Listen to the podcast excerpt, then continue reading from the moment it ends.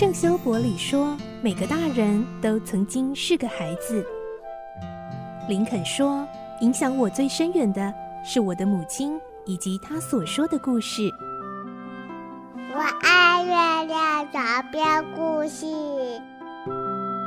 晚安，月亮床边故事。小青姐姐邀请每一位大孩子、小孩子一起听故事，不管多忙，也要和你一起听故事。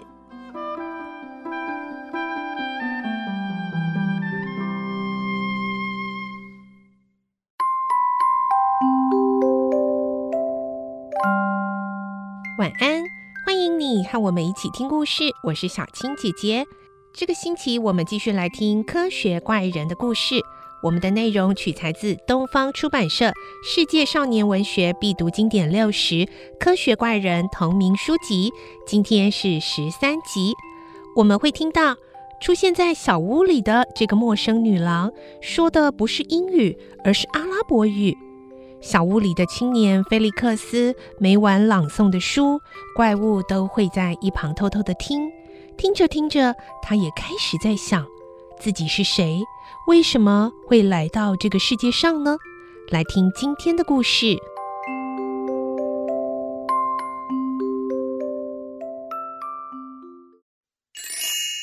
科学怪人》十三集《阿拉伯女郎》。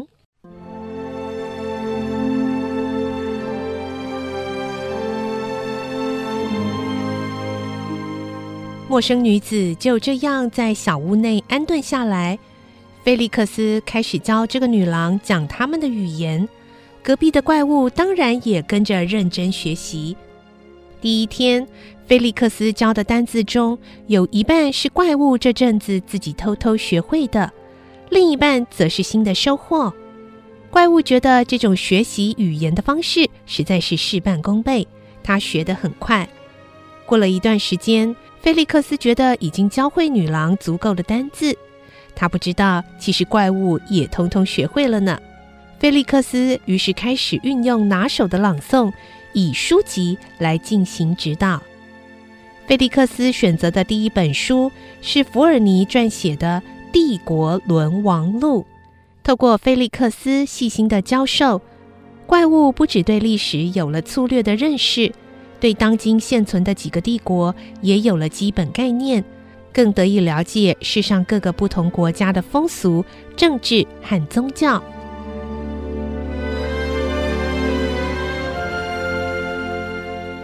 在聆听菲利克斯教授《帝国沦亡录》的时候，怪物经常产生各种奇妙的感觉，他非常惊讶，而且疑惑。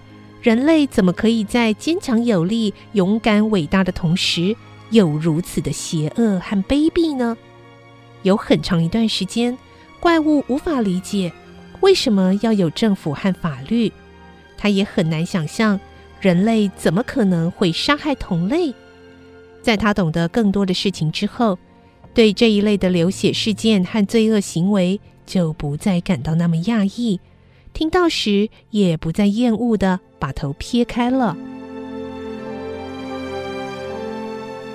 怪物深深觉得，知识真是一种奇妙的东西，就像岩石上的青苔，一旦占领心灵，就紧紧依附不去。当他的知识日渐增加后，开始慢慢有了思考的能力，对于自己的缘起和创造者，也兴起了强烈的好奇心。他不止一次的思考：“我是什么？我是谁？”由于这时他已经了解到，最为人类推崇的是那种出身高尚、清白又非常富有的人，这点真的令他感到惶惶不安。他知道自己比菲利克斯他们更能承受极度的炎热和寒冷，身体比较不容易受到伤害。也能够只靠粗食为生，身材和力量更是远远超越了他们。但是他的外貌奇丑无比，惹人憎恶。凭着这些极为异常奇特的特征，他知道自己和菲利克斯、阿加莎这些人类绝对不是同类。怎么可能会是同类呢？自从他有记忆以来，他的身高和体型就是现在这样。所谓的童年、过去，对他来说都是一团模糊，一片让他什么都无从辨识的茫然。他没有亲人、朋友，甚至从未看过和他相似的生物，怎么会这样呢？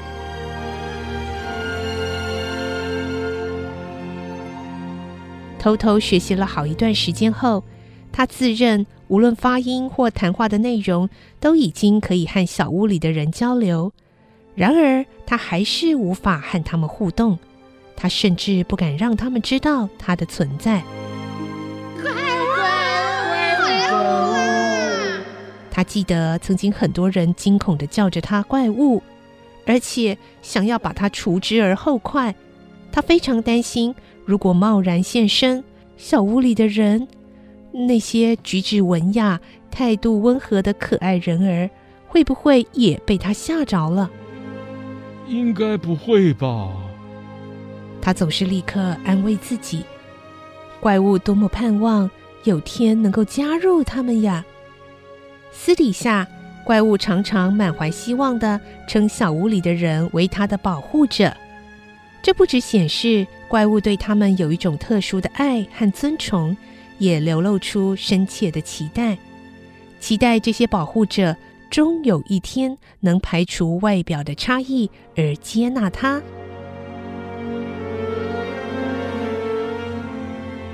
怪物对小屋里的人感情越深，就越希望能更进一步了解他们。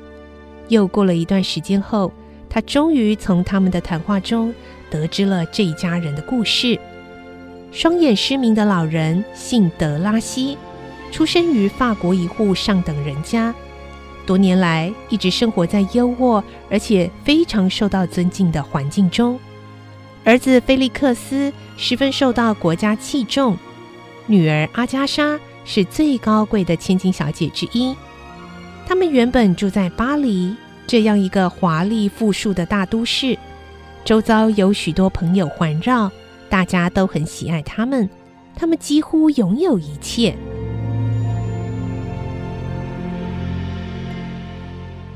那位前来寻找菲利克斯的神秘女郎莎菲的父亲，是导致德拉西一家穷困潦倒而且远走他乡的关键。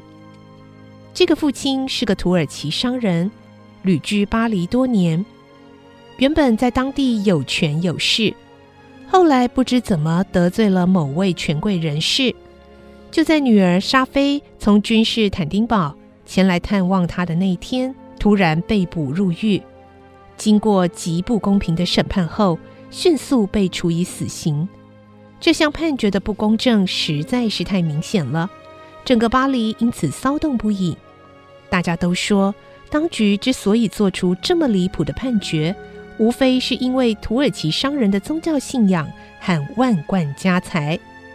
审判当天，菲利克斯凑巧在场，目睹了整个审判的过程，心中的震惊和愤慨几乎到了难以克制的地步。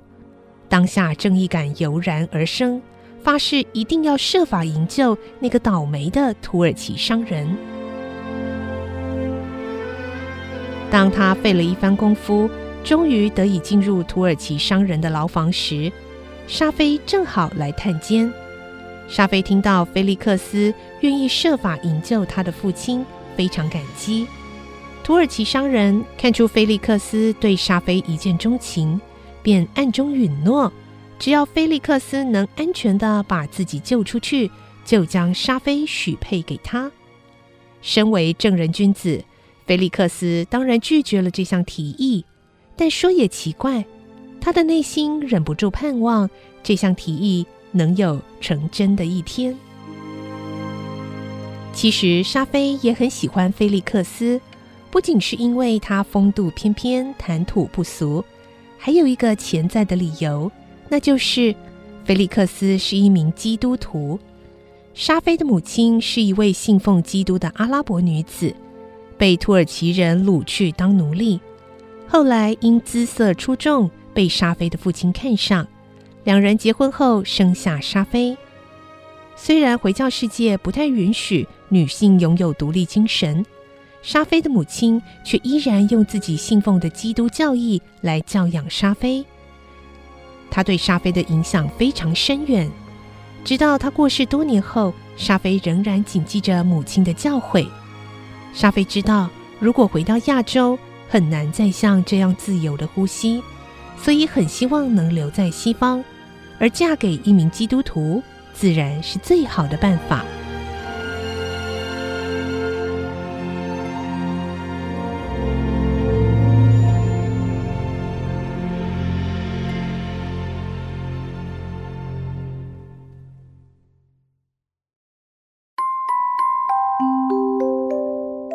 在今天的故事中，我们终于知道这个神秘女郎的来历了，而怪物也终于了解了德拉西一家过去的往事。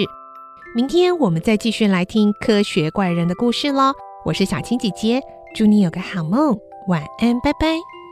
小朋友要睡觉了，晚安。